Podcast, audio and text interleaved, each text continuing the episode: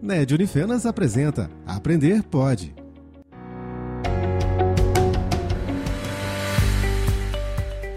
Olá, meu nome é Rossana, eu sou professora do curso de Arquitetura e Urbanismo da Unifenas. Hoje a gente vai falar um pouco sobre desenho, tecnologia e arquitetura.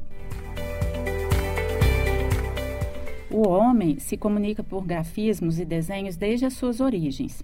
As pinturas rupestres são as primeiras representações conhecidas. Nelas eram representadas o mundo que cercava os homens primitivos, além das suas alegrias, seus medos, suas crenças, suas danças, enfim, as suas sensações. A comunicação através do desenho foi evoluindo e hoje nós temos duas formas de desenho, que é o desenho artístico e o desenho técnico. Essas duas modalidades são a principal forma de expressão do arquiteto. Através delas, os projetos de imóveis, de espaços interiores, de casas, de empresas e até de cidades são revelados e podem se tornar concretos. Vamos então falar um pouco sobre cada modalidade de desenho e sua importância para a arquitetura. Nossa capacidade criativa está ligada à capacidade de representação das ideias. E não existe uma forma mais simples de representação de uma ideia do que um pedaço de papel e um lápis. Por isso, o desenho artístico feito à mão é uma ferramenta primária e muito importante para o processo criativo. É claro que cada pessoa tem as suas preferências na forma de representação, mas o croquis feito à mão é bastante eficiente na tradução de ideias para o projeto. É um primeiro passo para a definição das formas de uma criação. Você já viu os desenhos do grande arquiteto brasileiro Oscar Niemeyer? Eles traduzem a ideia das suas obras, os conceitos e as relações entre a estética e a função. Niemeyer dizia que de um traço nasce a arquitetura. E quando ele é bonito e cria surpresa, ela pode atingir o nível superior de uma obra de arte. Mas não se preocupe.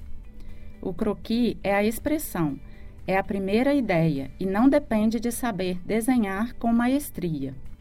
Já o desenho arquitetônico é uma especialização do desenho técnico e é imprescindível para a elaboração de um projeto de arquitetura. Todas as informações técnicas do projeto estão contidas nesse tipo de desenho, e quanto mais desenhamos, mais completo é o projeto e mais fácil fica sua execução. Um desenho técnico errado prejudica a execução de qualquer objeto, independente de seu tamanho. Essa linguagem gráfica é universal e segue normas técnicas que possibilitam a comunicação entre aquele que projeta e aquele que executa. São utilizadas linhas, retas ou curvas, símbolos, números e letras, que possibilitam a leitura de um desenho por qualquer outro profissional da área. O desenho técnico pode ser realizado sobre mesas próprias, chamadas pranchetas, com o apoio de lapiseiras, esquadros, compassos e diversas outras ferramentas de desenho, ou através de programas de computador específico. Ah, essa tecnologia, ela é sensacional. No início, os softwares CAD trouxeram velocidade e precisão ao projeto arquitetônico e ao desenho técnico. Agora, com a introdução da plataforma BIM, os projetos são desenvolvidos com uma precisão incrível, em três dimensões. A visualização do projeto é praticamente perfeita, muitas vezes nos confundindo. Aquela imagem é virtual ou real? Assim, a tecnologia surge como forma de facilitar, trazendo agilidade, exatidão e atendendo às demandas do mercado atual, mas não substitui o elemento humano. Os arquitetos precisam dominar todas as formas de representação, sabendo que suas funções são distintas e complementares.